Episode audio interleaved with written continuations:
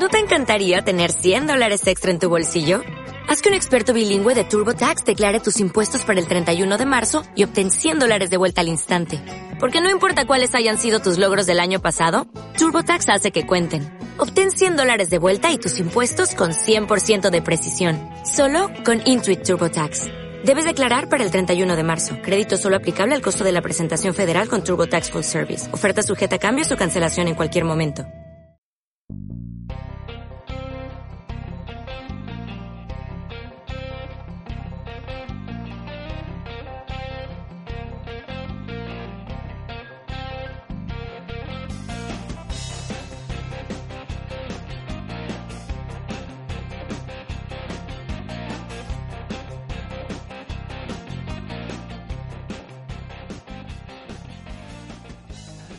Bueno, muy buenas al podcast de noticias favorito de la princesa Leonor. Eh, Y con ello de Media España. Y con ello de Media España, por supuesto. Eh, yo disparé al sheriff versión noticias y recomendaciones. Eh, esta semana, como podéis comprobar, la terciopelada voz de Javier no está narrando. Es la mía, la de Antonio. Así que, bueno, debido a una indisposición eh, de nuestro presentador, esta semana me toca a mí. y estoy con el distinguido doctor Rueda. eh, Irreputado, por favor. Y reputado. Un saludo a todos, como siempre, encantado de estar aquí. Tío, me ha encantado tú, cuando te has presentado a ti mismo como así como Antonio. Como muy de voz de saber y ganar, tío. De, Claro, Entra claro. Antonio. Muy, muy voz de Radio 3. De, Claro. de Radio 3 a las 3 de la mañana de... O, o de señora que entra al programa de Juan y Medio. Es decir, era un poco más de esa... Estaba ahí, Antonio. Antonio. Como muy de... Se nos va a desmontar. Sí, sí, muy de... Bueno, tenemos un grupo indie del sur meridional de Gran Canaria. es muy de ese rollo, ¿sabes? Pero bueno. Telita, eh, telita. eh, telita. Bueno, esta semana va a ser un programa algo light porque pff, las noticias yo creo que van a venir la semana que viene porque esta semana es el, el Festival de Cannes y la Y semana que las viene noticias pre-cans, claro, son, Ea, son yo- escasitas. Claro, eh, yo creo que la semana fuerte va a ser la semana que viene. Pero bueno, algo hay, algo hay. Así que vamos a empezar con las noticias, que esta semana las doy yo, junto con los muertos. Así que arrancamos con las noticias. se hace saber. Bueno, pues eh, yo no sé si tú has visto muchas noticias esta semana, Jesús. Yo he estado desconectado, porque como he estado en Sevilla, he estado buscando piso y tal, eh, no, no he, estado, he estado bastante desconectado, pero de noticias de, de todo, vamos, ya noticias de, de tirada nacional, que vamos, ni de eso me he enterado. Así que me tienes que iluminar, tiene que ser mi ángel de luz. Bueno, bueno. Eh, bueno, esto como sabrás, ¿vale? Al principio de la semana fue la fiesta del cine, la primera fiesta del cine de 2018. Ujú. Y eh, se han registrado 1,6 millones de espectadores en en- entre los tres días aquí en España. No sé si es una cifra superior o no a la anterior, creo que sí. Pero viene dada pues, por las películas que estaban todavía en cartelera, que estaba la Infinity War, Vengadores, claro. Que llevaba relativamente poquito en cartelera. Y la de Campeones, que ya la recomendé yo hace una semana y que Ujú. que era muy buena película para ir a ver, por lo menos en esta fiesta del cine. Seguro Y- que mucha gente aprovecha para ver películas de, del corte. Vamos, y si ha sido listo alguno y sabía que en la fiesta de cine iba a estar Infinity War, pues no habría sido pardo como nosotros y se habría esperado. De todas maneras, a mí de los datos me gustaría saber en comparación con los un día de cine días de cine normal, ¿sabes lo que te quiero decir? Que esos son los datos que nos interesan. Sí. Me dicen 1,6 millones, ¿vale? Y un, y un mar- lunes, martes, miércoles de entre semana. Bueno, lo que pasa es que a lo mejor se- lo suyo sería compararlo con un fin de semana, ¿no? Un día que hubiera mucha gente. Claro, no, a ver, es que la cosa de la fiesta del cine es lo que siempre decimos. Oye, es que en la fiesta del cine siempre hay películas que son un poco más de mierda, porque la verdad es que salvo quitando la de Infinity War en esta, la de Campeones y a lo mejor la de... ¿Está un lugar tranquilo o ya lo han quitado? Un lugar tranquilo está, pero está en horas regulares. Ah, en horas está también la de Roman J. Israel, esta, que también tiene buena crítica. Ah, esa vi el tráiler y tenía un pintaza, la verdad. Sí, y luego, a ver, sigue todavía Ready Player One, que Mm. yo la he vuelto a ver también. Y, eh, y eso, es que salvo esa, las otras que hay son comedia muy chusquera o película en plan Mm. que tú no verías normalmente en el cine. Yo de hecho intenté ya ver la de em, eh, la de Isla de Perros Hmm. y estaba a las cuatro y media de la tarde. O sea, esa gente como nosotros Ahora muy mala, que claro. trabajamos eh, es imposible ir a verlo. Pero bueno, a fin de cuentas tienen mejor audiencia que las demás, porque hombre, recordamos que el cine está a 2.90 en esos días, Claro. pero tampoco es un repunte bestia. De hecho, yo creo que esta vez la han hecho un poquito cercana al, al estreno potente como fue Infinity War, porque sabían que de ahí podían arañar un poquito, aunque sea en segundo y tercero visionados, podían arañar algo. Pero es que también es que tienes que pensar una cosa. La gente no va al cine por... mm, a ver, que es verdad que un motivo es el precio. Pero no por eso puedes poner barata la entrada un lunes, un martes y un miércoles. Que un lunes, un martes y un miércoles hay gente que no puede ir al cine por, por, por horario. ¿Sabes lo que te quiero decir? Es decir, vale, te pongo el cine barato, pero las pelis buenas te pongo la sesión a las 10. Es como poner el fútbol, cuando, como la gente se queja cuando ponen el fútbol lunes a las 10 de la noche. ¿Quién vaya a ver el fútbol lunes a las 10 de la noche?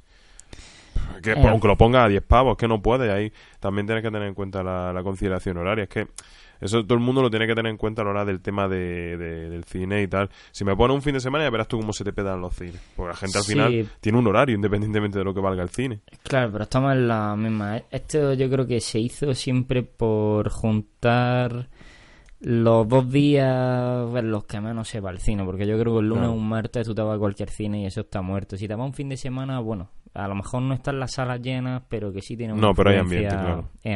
Entonces, para que se note más, yo creo que lo hacen en esas fechas.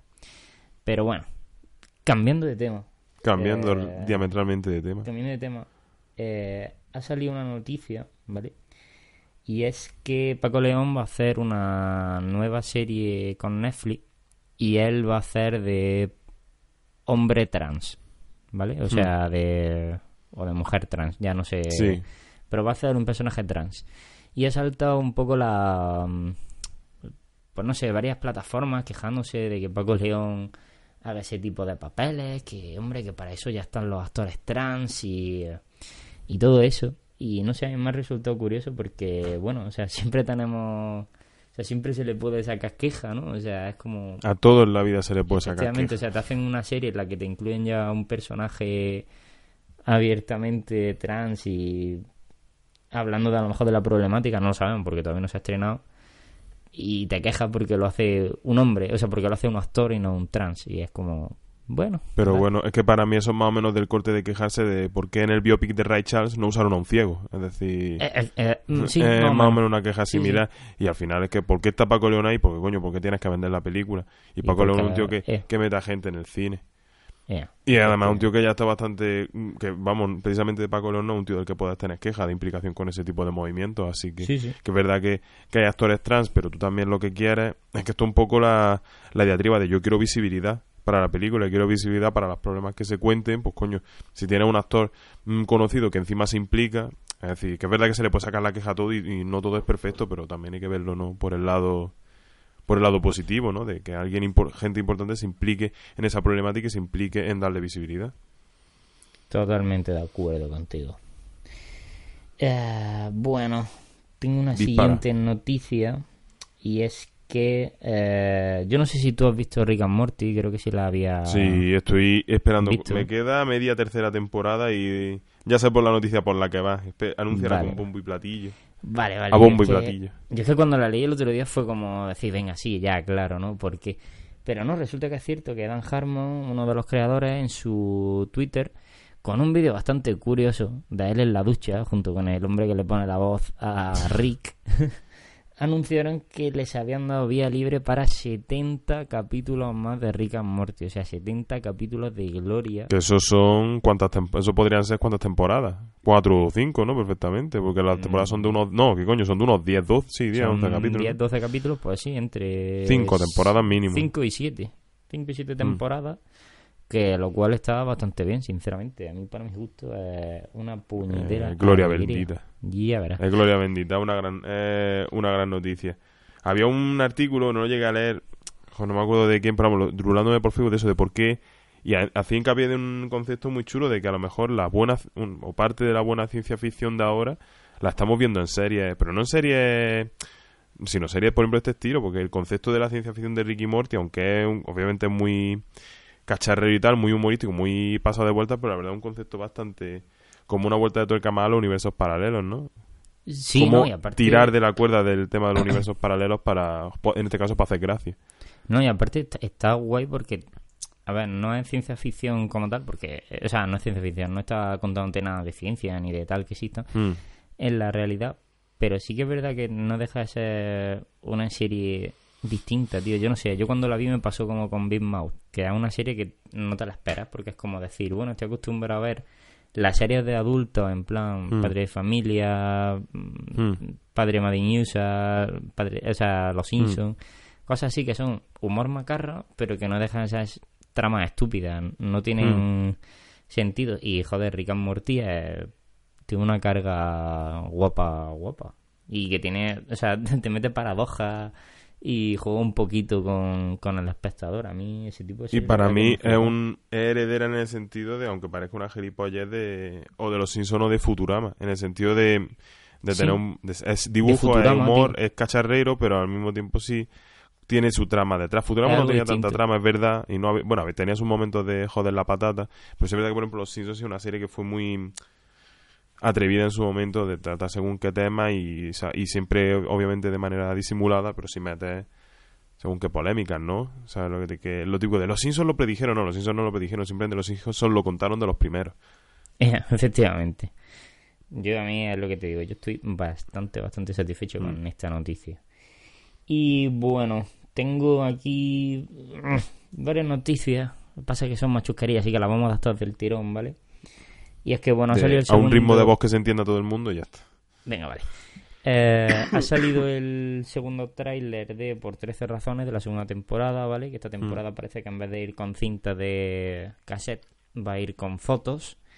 Eh, también se ha confirmado la película de Sherlock Holmes 3 con. Mm. el increíble Tony Stark en el papel de Robert Downey Jr. Y eh, bueno, ha salido eh, James Gunn aclarando por eh, Twitter, creo que fue, ¿no? Eh, qué significaba lo que estaba diciendo Groot al final de Los Vengadores. Que era ¿Qué es lo que dice? Recuérdamelo porque todo el mundo lo Por- está hablando y yo ahora lo pienso. ¿Qué coño dijo? No me lo recuerdo. Cuando si me se lo puedes yendo- recordar. Bueno, o sea, o sea, avance spoiler, ¿vale? O sea, Avance, spoileraco del bueno. spoileraco del bueno. Espérate, tres segundos. Dos y tres. Ahora. Venga, ahora ya, ¿no? Por si no han cortado Mm, todos claro, por si alguien... Claro, no puede hacer un spoiler. No, deja un por lo menos un ratito para que la gente se piense si quitarlo o no. Mira, cuando chasquean los cuando chasquean los dedos con el guantelete eh, y se empiezan a desaparecer Groot mientras mira a eh, Rocket no empieza a decir yo Mm. soy y ahí termina no yo soy Groot Mm. y lo que viene a decir porque le preguntaron en Twitter le preguntaron a James Gunn le dijeron oye qué está diciendo cuando está desapareciendo porque claro qué significa lo que está diciendo y lo dice y lo dijo dice lo que está diciendo es alerta spoiler puso un montón de puntitos y dice Mm. papá y tú es como oh ataque directo hacia mi corazoncito después de lo de Spider-Man tenemos esto Papá. Qué bonito. qué bonito coño Además lo, coincide con el Groot ese adolescente. sí sí es que lo he dicho porque en esta yo no sé a ver entiendo que la de Guardianes hay un salto de edad no de, de la de Guardianes a toda esta pero yo pensaba que iba a ser más o por lo menos que crecía más rápido pero claro te ponen ahí un adolescente literalmente Claro. Es verdad, es verdad que lo que dices, si hay un, un ti- algún mínimo de coherencia temporal, es verdad que debería ser un poquito más, más larga, ¿no? Plan, O sea- que el Groot debería ser más mayor. Claro, yo, vamos, por lo que yo entendía, pero bueno, tampoco hay ningún problema.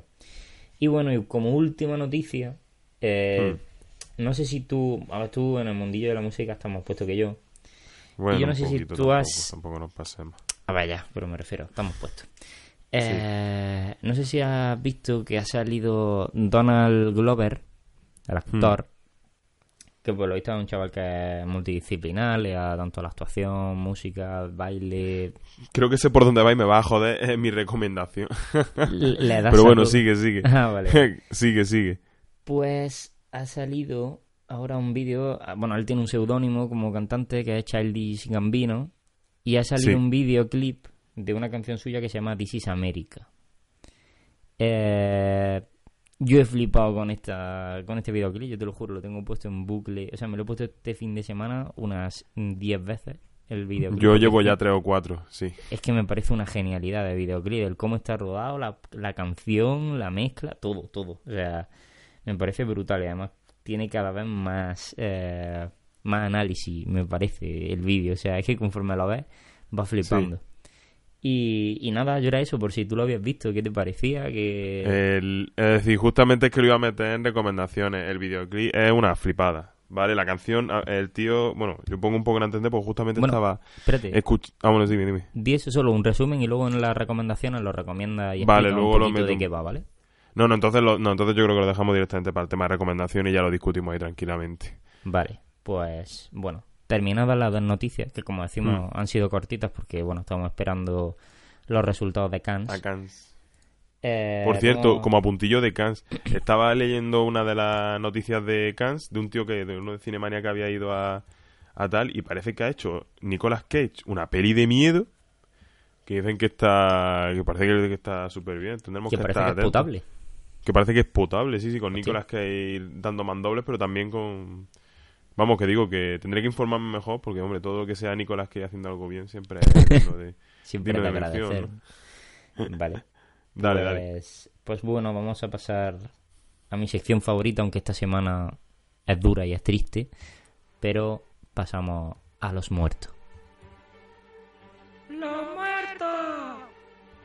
Bueno, esta semana, como habréis escuchado por los medios, y a los que no lo sepáis, ha muerto José María Íñigo, que bueno, para mí en concreto ha sido un- una sorpresa poco grata, porque yo a este hombre lo llevo escuchando en la radio todos los fines de semana desde que tengo 8 o 9 años.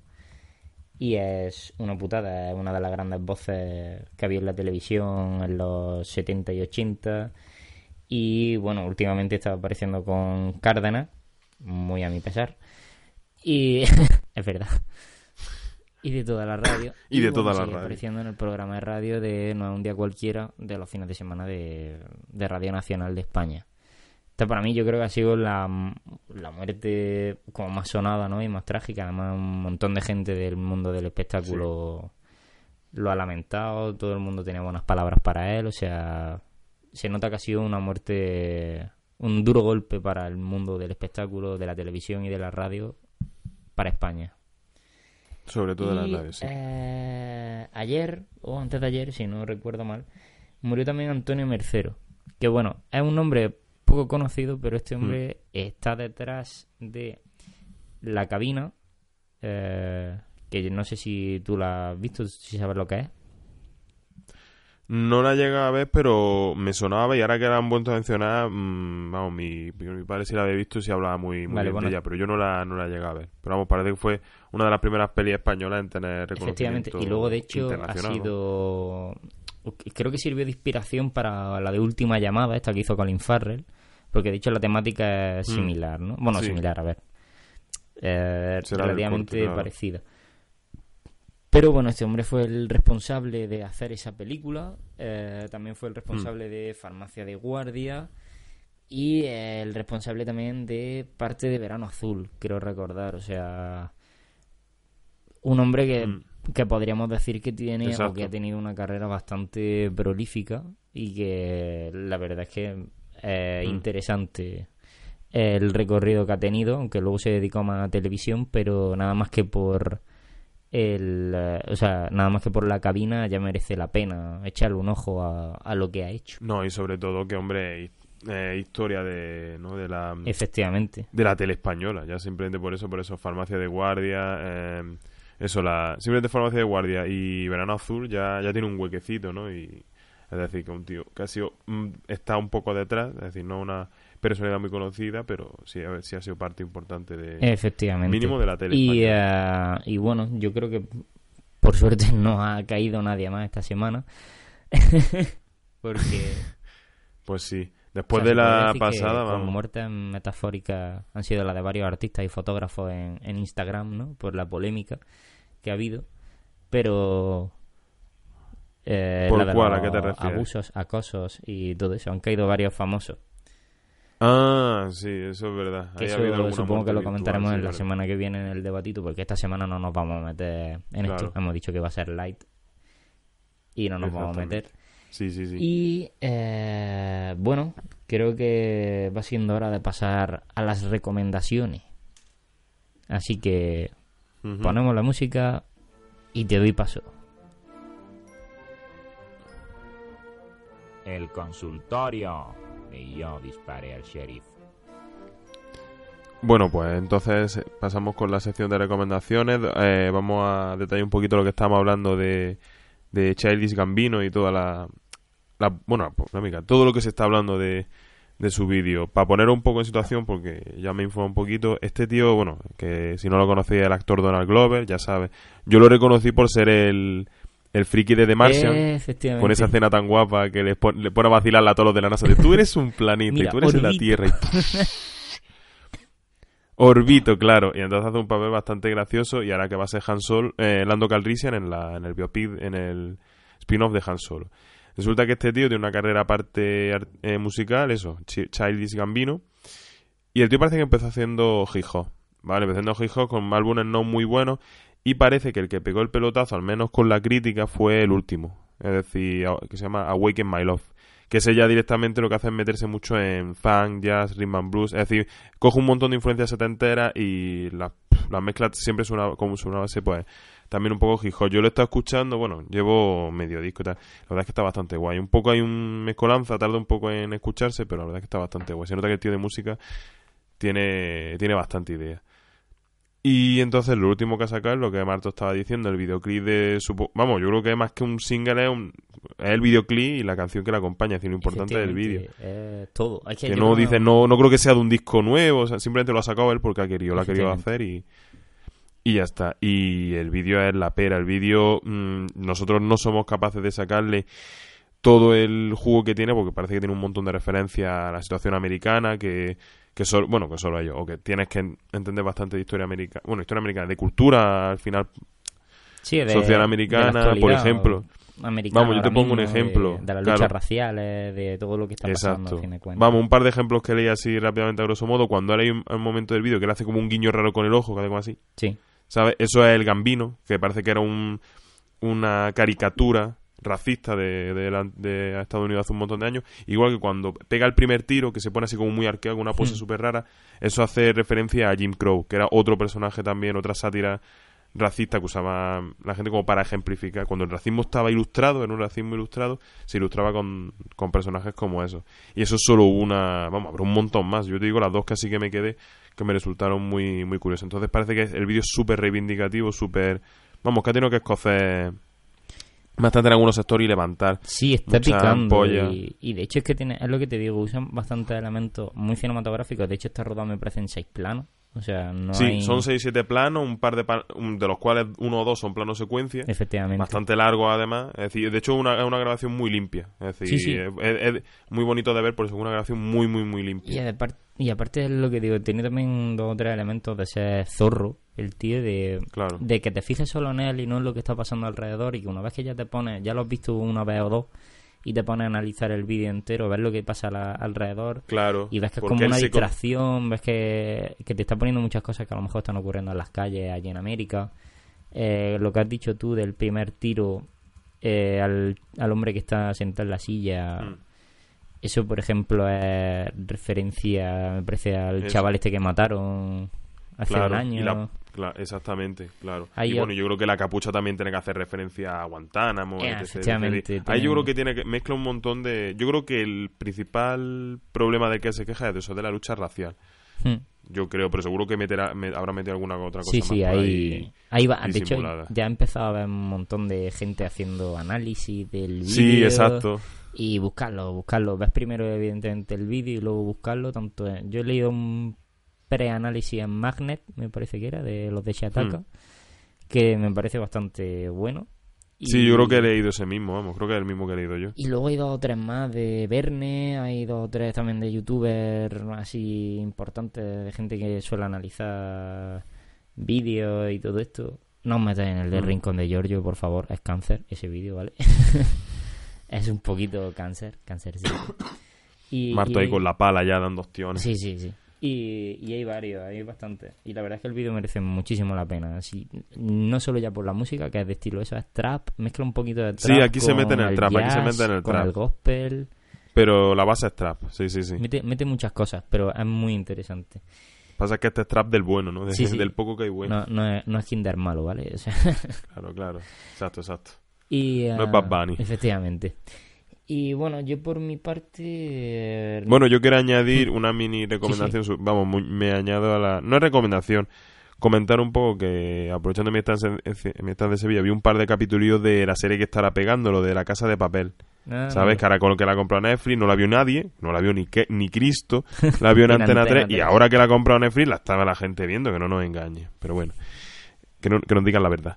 Entonces la estuve viendo y la verdad, hombre, entiendo que a la gente le mole. La verdad es que es un buen calco de... Es decir, intenta ser muy americana. De plano Vale, oculto era. ¿no? De, no, de plano oculto, no de... mm, Ya de esas. meterle referencias no he visto tanto como para meterme ahí, pero sí es verdad que se nota que, es decir, que se han esforzado en parecer serios. En parecer, es decir, en parecer americanos. Lo que pasa es que para mí a veces eso le pierde un poquito. Yo se lo decía a mi colega con el que la veía, que a veces están demasiado sobreinterpretados, sub, em, Sobreactuados.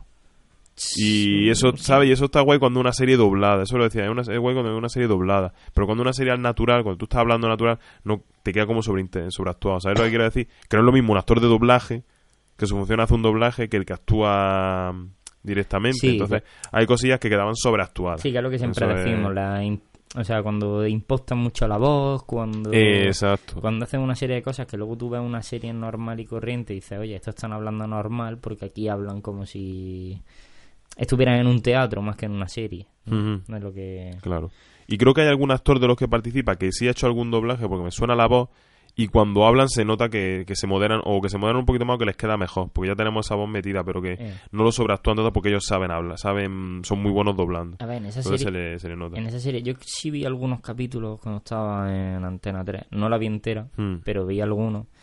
Y estaba Úrsula Corberó, estaba... Sí. Había otro actor que también había aparecido en Gran Reserva y en otras dos o tres Sí. series más, que es muy bueno. Paco Tou, que también lo hace bien. Es Paco sí. Tou, aparecen varios, o sea que lo que es el plantel de actores eh, está bastante No, en bien general, no, no- ya te digo, no estoy hablando de la actuación, estoy hablando de a veces, el- a la hora, de- es que simplemente no es ya actuación, es a la hora de eso, de, de diálogo y de tal. Sí, sí. Muy sobreactuados, pero no es que sean malos papelitas, sino simplemente eso que a veces, como que en el empeño de parecer muy, ¿no? Muy Hollywood, muy hollywoodiense o muy de Netflix, pues les pierde un poquito. No, Pero, pero, esto está bastante bien. pero bueno, que eso, que la serie está bastante bien.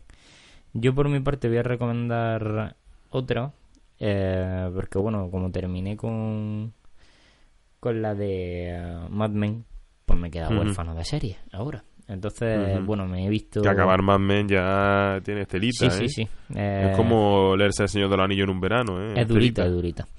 Y bueno, eh, me empecé a ver la nueva temporada de El cuento de la criada. Me empecé a ver también eh, la nueva temporada de Westworld.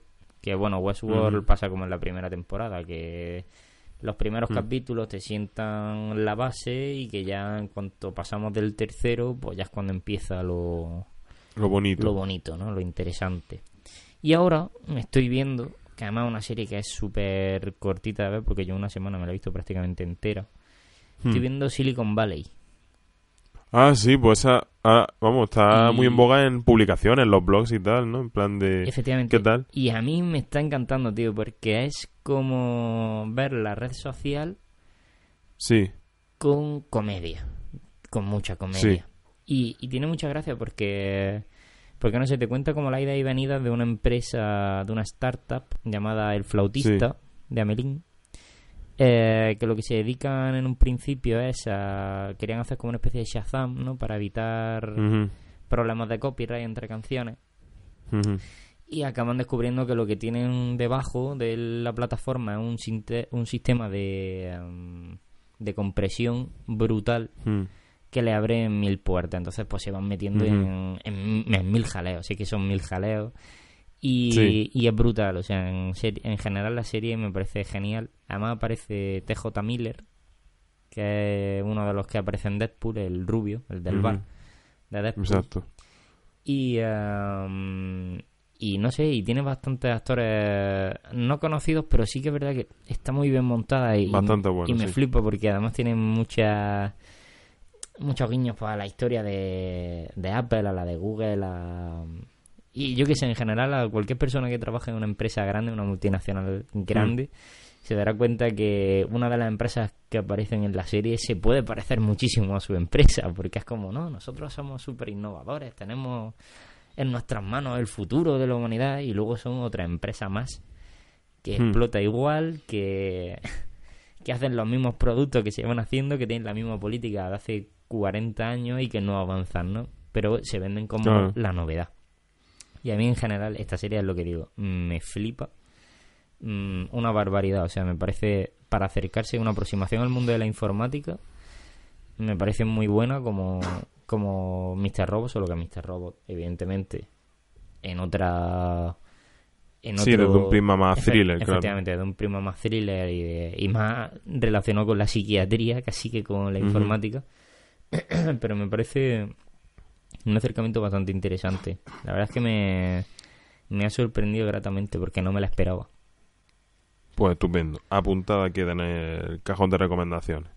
Y, em, y bueno, ya hasta aquí, como esta semana nos hemos ahorrado el debatito y Claro. las noticias las hemos reducido por lo dicho, es que no había mucho a dónde tirar.